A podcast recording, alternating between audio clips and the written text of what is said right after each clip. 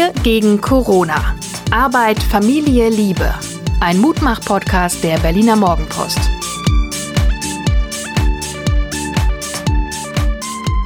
Hallo und herzlich willkommen zum Mutmach-Podcast der Berliner Morgenpost. Mein Name ist Suse Schumacher. Ich bin Psychologin, Coachin, Mutter, Gefährtin und vor allen Dingen Mensch. Und mir gegenüber sitzt der Ja. Ach so. Oh, ich dachte, du überlegst, was du mir Das heute stimmt. für ein Unfach. Und dir ist nichts eingefallen? Äh, ich habe mich gerade so festgesehen an deinem Unterhemd. Das klingt so ein bisschen herablassend Unterhemd. Ich würde sagen, es ist ein Designer-Negligé. Oder ein, wie sagt man, Underwear. Klingt viel besser als Unterwäsche. Man muss dazu sagen, hat mir meine Gattin nämlich geschenkt und um mir eine Freude zu machen, ziehe ich es natürlich gelegentlich an und auch um mir eine Freude zu machen. Und das sind unterschiedlich große Punkte, die aber trotzdem relativ ordentlich angeordnet sind und weil die nicht so ganz klar sind, welcher jetzt groß oder klein ist und was ist vom Körper und was ist auf dem Hemdmuster, hat es eine gewisse elegante Verwirrung, die Problemzonen überspielt und Mangelzonen, also Muskelmangelzonen irgendwie hervor. Also es ist, sagen wir mal so, eine optische Täuschung. Und in so in Tagen wie diesen, wo ich gelesen habe, dass jeder Fünfte mit Corona-Übergewicht kämpft, und ich denke Oh. mir, was, nur jeder Fünfte? Das geht ja eigentlich noch. Das ist eine gute Nachricht. Mein Name ist Hajo Schumacher. Es ist der Mutmach-Podcast Wir gegen Corona und wir reden über unsere letzten 24 Stunden, Schatz. Jetzt mal, aber ein, ich habe auch Punkte heute. Ja, aber ne? du hast äh, faire Punkte. Ich habe faire Punkte. Nee, faire Punkte sind, wenn sie alle gleich groß sind und ordentlich angeordnet. Ah ja, dann, okay. dann kamouflieren sie nicht so viel. Wenn sie aber so ein bisschen so, ich sag jetzt mal, was ist jetzt eine Männergeschichte, ne? Aber äh, es gab mal eine Badehose, da waren diese Punkte auch sehr schlau von der Größe her angeordnet. Mhm.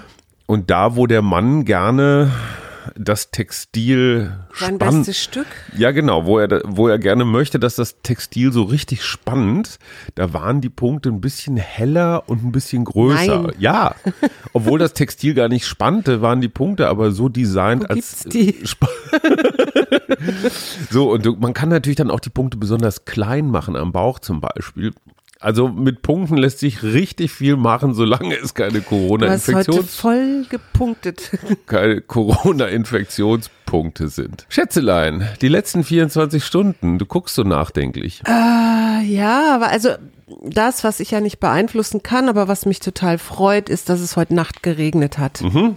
Weil ich wirklich ähm, der Nachbarbaum schon so aussah, als ob er, obwohl das reicht nicht, aber immerhin, es hat geregnet. Fand ich ganz groß, zumal das schöne Wetter ja zu allerlei Tollerei verführt. Also sprich, die Badeseen-Saison hat scheinbar wieder angefangen, so wie ich gelesen habe in der Zeitung. Und, Und das Social Distancing gilt nicht so richtig, ne? gilt an nicht so richtig an Badestellen, genau. Und was mich ärgert und was ich glaube ich auch, was wieder zugenommen hat, ähm, wir haben ja in Berlin hier immer diese Raser, also die Menschen, die so ein dickes, fettes Auto tunen und dann Es sind übrigens ganz selten ältere Damen. es sind ganz selten Alter, eigentlich nie. Und heute Nacht bin ich tatsächlich davon aufgewacht, dass so ein, so ein Teil wieder bei uns hier durch die Straße düste, was eine 30er-Zonenstraße ist, ja. Ich habe gedacht, ja, ich verstehe ja, dass das gerade im Moment total Spaß macht, weil es nicht so viele Autos auf der Straße gibt, aber kann nicht begreifen, warum man das in der Stadt machen muss. Also, Aber das finde ich eine total interessante Beobachtung, weil ich hatte den Eindruck, in den letzten Wochen war dieses mal so richtig durchtreten ähm, verpönt. Ja. Also so seit Mitte März. wobei Das- wir haben das auf dem Kudamm neulich Ja, erlebt. ja, mal. Die gefühlte Anzahl ist weniger geworden, war Ja. weniger. Und jetzt habe ich den Eindruck, es kommt zurück, oder? Ja. Also Ja. so das normale alte Verhalten kommt zurück. Mhm. Dieses Denken, was ja offenbar dahinter steckt, so jetzt ist es vorbei, jetzt ist wieder alles so wie früher. Mhm. Und ich glaube, das ist ein Denken, das, das führt in die Irre. Ja. Dieses früher, wie der Name schon sagt, ist früher. Das ist vergangen. Und wir müssen uns mit einer neuen Realität auseinandersetzen. Ja. Und dieser Glaube, so auch, weißt du, auch an den Badestellen, ne? Dann Rücken wir jetzt, jetzt ist auch mal gut, jetzt hatten wir da unsere sechs Wochen Ausnahmezustand, jetzt ist auch alles wieder. Das stimmt nicht. Ich Du, glaube, aber das wir ist haben dieses- immer den Schritt ins Neue noch nicht richtig verinnerlicht, oder? Nee, aber das ist dieses Paradox, das wir haben, dass wir in, äh, einerseits in Deutschland so niedrige Zahlen haben und auf der anderen Seite ähm, die Leute dann auch das Gefühl haben, naja, passiert, mir passiert schon nichts, ne? Äh, was soll das alles? Ich, wie gesagt, ich treffe ja auch immer wieder auf Zeitgenossen, habe ich auch vor ein paar Tagen schon von erzählt, die mir erzählen wollen, dass das doch irgendwie eine hausgemachte Geschichte ist oder ich oder von denen da oben, ne? Das war mein Lieblingssatz von denen da oben. Und gleichzeitig muss ich sagen, finde ich es ganz gruselig, wenn ich lese, dass Herr unser Obervirologe Herr Drosten Morddrogen bekommt. Nee, das würde ich gerne ein bisschen relativieren. Ja, aber ich möchte, genau, das möchte ich gerne mal wissen. Wie kommen, kommen Menschen dazu, Morddrohungen zu verschicken? Ein sehr lustig, zynischer Mensch hat mal gesagt, die Morddrohung ist der Leserbrief des 21. Jahrhunderts. Mhm. Also du gehörst erst wirklich zum deutschen prominenten Stadel, wenn du eine Morddrohung gekriegt hast. Ich will um Gottes Willen nichts verharmlosen. Und Walter Lübcke, der hessische CDU-Politiker, ist ermordet worden. Ja. Attentäter, die tatsächlich sowas machen, die gab es übrigens immer schon. Es hat ein bisschen, glaube ich, damit zu tun, dass insbesondere auf einer Seite des politischen Spektrums eine sehr klare, brutale digitale Kommunikationsstrategie gefahren wird. Mhm. Das wissen wir aus Büchern von Julia Ebner. Jetzt kamen gerade wieder zwei raus, so funktioniert die Rechte im Internet oder sowas.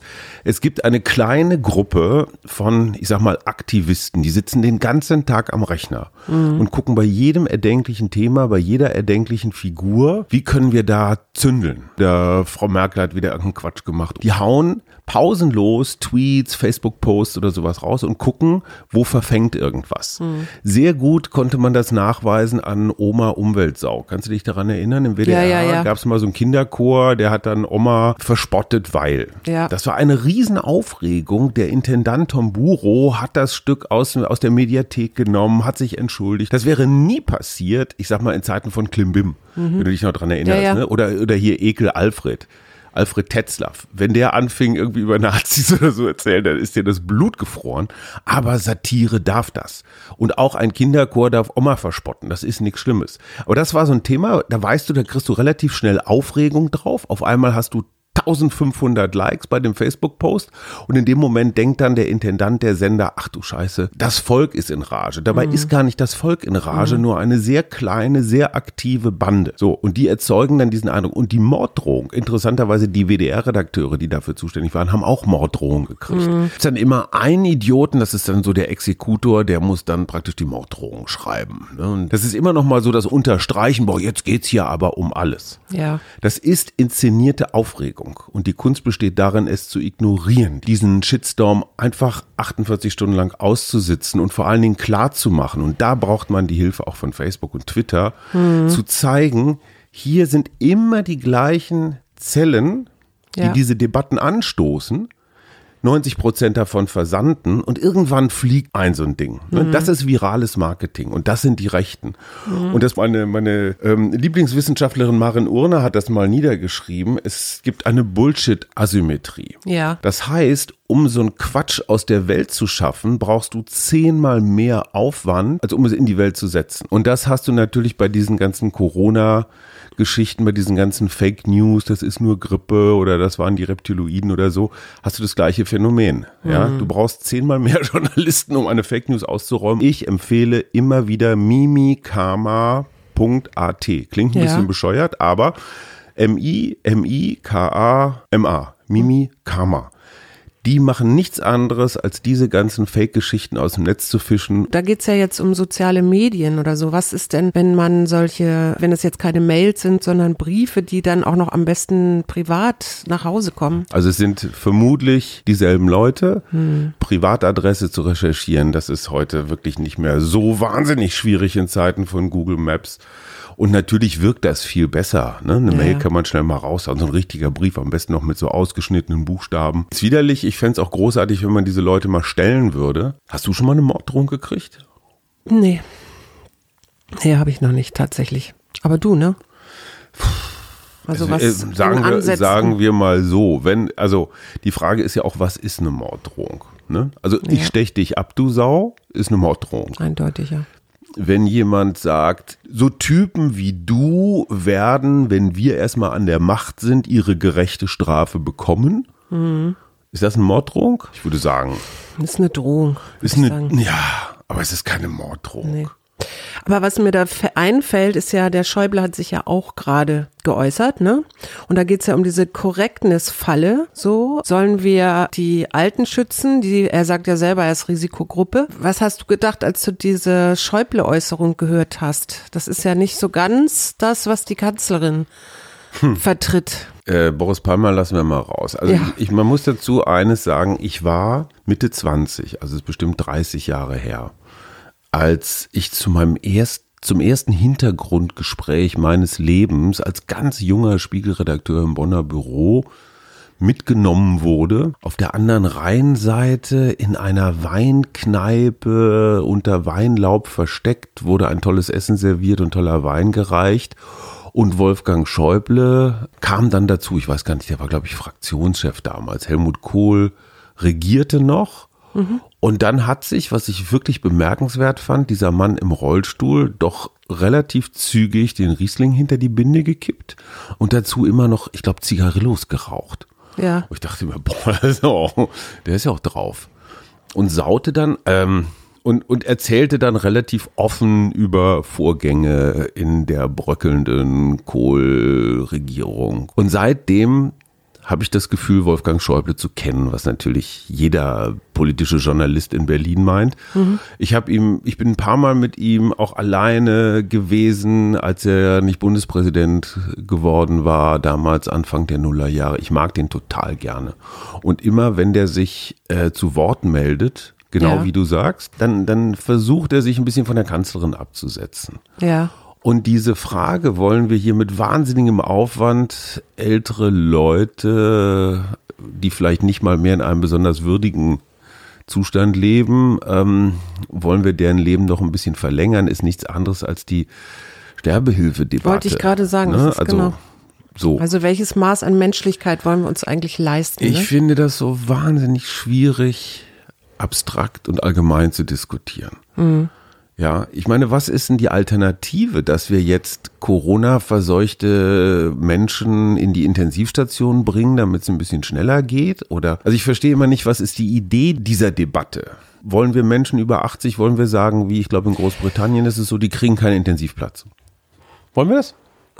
Ich würde sagen, nein. Aber, nein, aber, aber ist das die Idee hinter dieser Debatte? Ich ja, verstehe ja. immer nicht, wohin die. Ich hatte immer das Gefühl, es geht darum, den Lockdown wieder zu lockern. Also eigentlich die Wirtschaft wieder, weißt du, die Wirtschaft wieder in, in den Zustand des. Aber ich verstehe nicht, was das mit alten Menschen zu tun hat. Naja, weil, weil sich ja so ein bisschen zeigt, dass vor allen Dingen alte Menschen sterben. Ähm, die leistungsfähigen, ich bin jetzt gemein, aber die, die halt auch Ökonomie fördern, indem sie arbeiten können und, und, und, äh, die sitzen alle im Moment zu Hause oder Wegen brach. der Alten? Wegen der Möglichkeit, dass wir eine relativ hohe Todesrate durch Corona haben, unter anderem, ja. Aber ich sehe den Zusammenhang immer noch nicht so ganz genau. Wenn Kinder jetzt in die Kita gelassen werden und sich meinetwegen gegenseitig anstecken und keiner merkt es, und jetzt in einige Familien Corona gebracht wird. Das heißt, die Kita als Superspreader von der aus wie Ischgl, dann werden doch nicht die 86-jährigen Intensivpatienten davon betroffen, sondern die Familien der Kita-Kinder. Zunächst mal. Ja, es sei denn, Opa und Oma werden dann danach im, im äh, Altenheim da, besucht. Das da hatten wir ja, jetzt auch gerade wieder in da, Berlin hier. Ja, aber das kann man ja verhindern, indem man das ja, aber du, kann, du kannst auch nicht irgendwie jetzt auf Jahre hinweg die Alten in ihren, also ja, im Altenheim einsperren. Nein, völlig klar, aber sag mir, was ist die Alternative? Du hebst das Besuchsverbot auf, die Familien dürfen zu ihren Eltern zum Beispiel oder Großeltern. Du meinst in die Eigenverantwortung bringen, die Menschen? Oder Nein, was willst du? aber was bedeutet das zum Beispiel hinaus? für das Pflegepersonal? Nur mal zum Beispiel. Ja, wir reden immer über die alten Menschen, als ob die alles selber entscheiden könnten. Niemand kann gerade was selber nee, entscheiden. Eben genau, das ist ja der Punkt. Das heißt, wenn ich als Enkel aus der Kita Corona ins Altenheim bringe, mhm. dann ist das eben nicht nur eine Geschichte zwischen dem Enkel und, dem und der Oma, mhm. sondern es ist eine Geschichte von Pflegepersonal, von allen anderen. Ja. So, und wenn alte Menschen sterben wollen, unbedingt, weil sie einfach genug haben. Wir kennen das von der Sterbehilfe-Debatte. Gibt es aber jetzt auch welche, die nicht sterben wollen. Ja. So, und die werden aber trotzdem angesteckt. Ich glaube nicht, dass alle älteren Menschen in Nee. Wolfsburg oder Würzburg, wo wir waren, sterben wollten. Nee, ist gut, dass du sollten. das sagst, weil ich glaube, das wird immer so zu kurz, das kommt immer zu kurz, ja, weil es ist immer nur, also es ist immer nur der Endpunkt gedacht, aber es ist nicht das, was dazwischen ist. Und dazwischen ist eben auch noch der Klinikmitarbeiter oder der Altenheim, äh, das Altenheimpflegepersonal, oder, ne, also da sind ja noch mehr Leute in dieser Kette als, Und die Überlegung so, Enkel infiziert sich, Oma stirbt und dann ist gut, die stimmt einfach nicht. Nee. Weil es verbreitet sich. Nein, und es sterben Deswegen ja finde nicht ich diese nur, und Debatte es sterben so auch, sterben auch nicht nur Alte. Also das muss man jetzt auch Mal abgesehen davon. Oder kriegen diese Krankheit extrem doll. Also es gibt auch junge Leute, bei denen So, und wenn die ist. Kinder nochmal jetzt aus der Kita das Virus in die Familie bringen, dann sind genau die, die arbeiten sollen, nämlich Mutti und Vati, die liegen dann erstmal da. Aber so. wir sind, ich, ja, darf Ja, ich, willst du noch was sagen? Nö, ich will gar nichts mehr sagen. Ich finde nur diese Debatte so anstrengend, weil da eine Engführung stattfindet, die, die es so nicht gibt. Ja. Also entweder alte Menschen oder keine Wirtschaft. Hä? Hä? So ja. einfach ist es nicht. Nee, eben. So. Nee, nee, genau. Und Deswegen habe ich das auch angesprochen, weil mir das wichtig war, dass wir es mal besprechen. So, jetzt musst du aber, ich habe jetzt die ganze Zeit geschnackt. Ja, ich, ähm, es, wir sind ja ein Mutmach-Podcast und äh, das ist ja jetzt so ein bisschen, ich merke so, äh, dass ich so ein bisschen im dunklen Kämmerlein in der Negativspirale bin. Deswegen mache ich jetzt was Schönes. Wir haben ja, oder du hast ja gestern eine Bücherverlosung angekündigt von deinem Männerspagat. Eigentlich ein Buch verlost, aber jetzt haben wir mehrere Gewinner und da fehlen uns teilweise noch die Adressen. Die Gewinner sind Malte O aus Münster, Werner B, von dem brauchen wir noch die Adresse und Renate S. Bitte auch noch die Adresse schicken. Ich mail das aber auch noch mal zurück. Sehr gut. Herzlichen Glückwunsch. Sag mal, ich habe noch gar nicht gesagt, was in meinen letzten 24 Stunden prima war. Stimmt. Ich habe Geld gefunden. Nein. Ja, ich habe Geld gefunden, weil ich war gestern in so einer Stimmung, dass ich gesagt habe, ich muss wieder zurück in die in den Corona-Modus. Ich muss mir aus dem Kopf prügeln, genau das, was ich gerade selber an andere gepredigt habe, dass jetzt irgendwie sich viel lockert oder verändert oder irgendwas. Das Leben mit dem Virus ist die Aufgabe. Deswegen bin ich gestern auch relativ lange so tagsüber mit dem Rennrad durch die Gegend gefahren, weil die, dieses Gefühl, ich muss jetzt mit irgendwas fertig werden, um für den Tag X, wenn es wieder losgeht, frei zu sein, ist totaler Quatsch. Sondern dieses Lebe jeden Tag, als wäre es dein letzter oder dein einziger oder sowas, das gilt insbesondere für diese Zeiten. Deswegen habe ich auch angefangen, wieder alte Klamotten rauszuziehen, die ich länger nicht getragen habe. Einfach um zu gucken, mag ich die noch, passen die noch. Jetzt habe ich eine Hose rausgezogen und da habe ich tatsächlich 35 Euro in der Hosentasche Wow. gefunden. Na super, wo gehen wir? Äh, ich meine, was bestellen wir? Was bestellen wir? Schatz, ich will dich mal ganz groß ausführen. Was bestellen wir? Genau. Ähm, ein Tier mit, I- mit J. Ein Tier mit J. Der Juchtenkäfer. Der Jaguar, der Jungfernkranich. Und klar. der Junikäfer. Ja. Kennst du diese Junikäfer? Diese. Mhm. Die sind ziemlich, ja, die sind ein bisschen kleiner als Maikäfer und schwirren tatsächlich in lauen Juninächten durch die Gegend. Ich die erinnere mich als. Kind, dass ich das ganz gruselig fand, also mich immer geekelt habe, wenn die sich im Haar, in meinen Haaren verfingen, weil die so im Schwarm auftauchten. Und wir hatten die tatsächlich im Garten, also auf unserem Dachgarten als Kind, weiß oh, ich noch. hatten wir einen Dachgarten als Kind. In hört, Hamburg bei der neuen Heimat. Ich möchte dazu auch noch eine Naturbeobachtung loswerden. Ich war am Samstag mit Kumpel Olli, hallo Olli, schönen Gruß, waren wir laufen unter anderem unten an der Havel und wir sind morgens um neun durch solche immensen Schwärme an an Fliegzeug, also eher so kleines, so ich weiß nicht, ob das junge Mücken waren oder so. Und wir haben wirklich versucht, uns gleichzeitig Mund, Augen, Nase, alles zuzuhalten, Ohren, weil du wirklich richtig wie so Sch- Heuschreckenschwärme. Das hat was mit der Trockenheit zu tun, oder? Denke ich auch. Ja, und mit dem milden Wi- Winter auf jeden Fall. Es gibt jetzt auch eine äh, Untersuchung, das haben zwei schottische Biologen, glaube ich, gemacht. Die haben so eine Meta-Analyse gemacht, also über verschiedene Studien und haben festgestellt, ähm, die, es gibt zwar, also so Regionen, ähm, wo die Insekten, die Fluginsekten zurückgehen.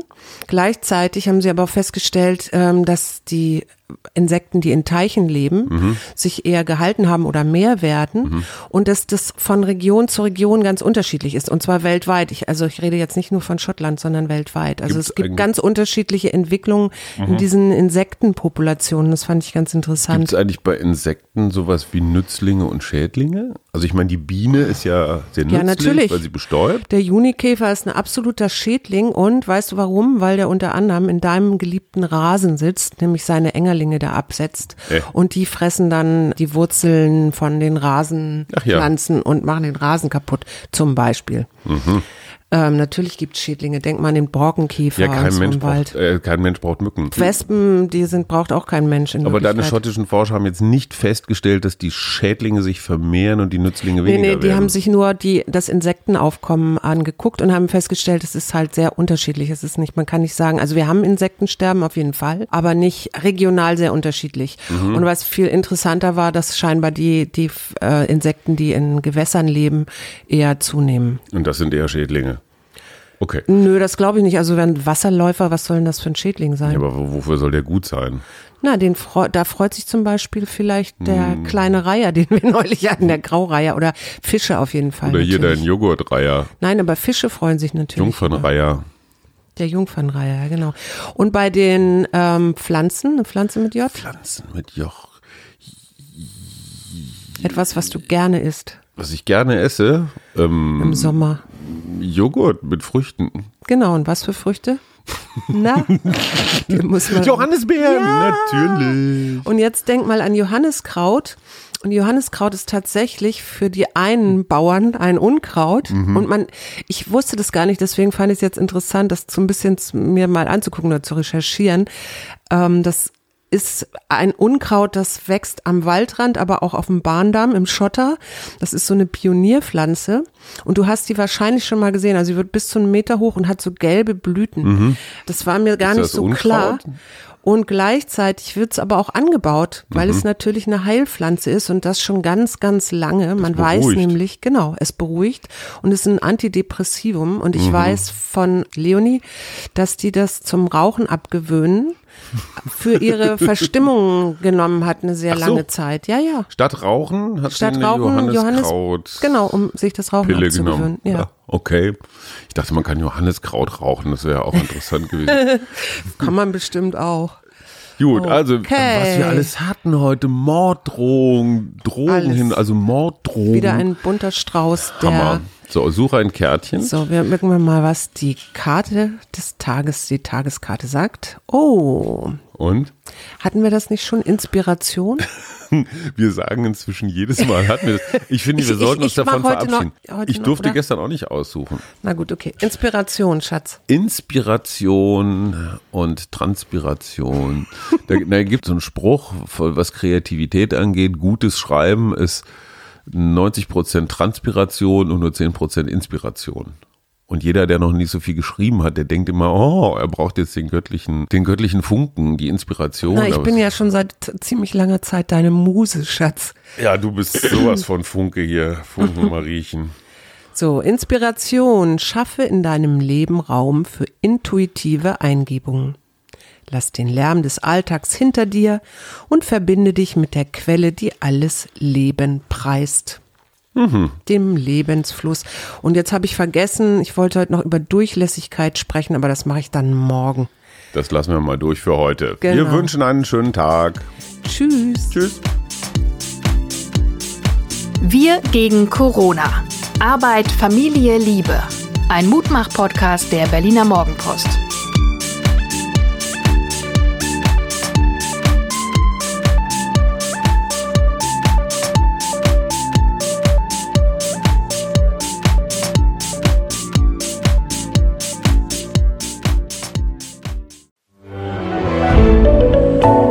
Podcast von Funke.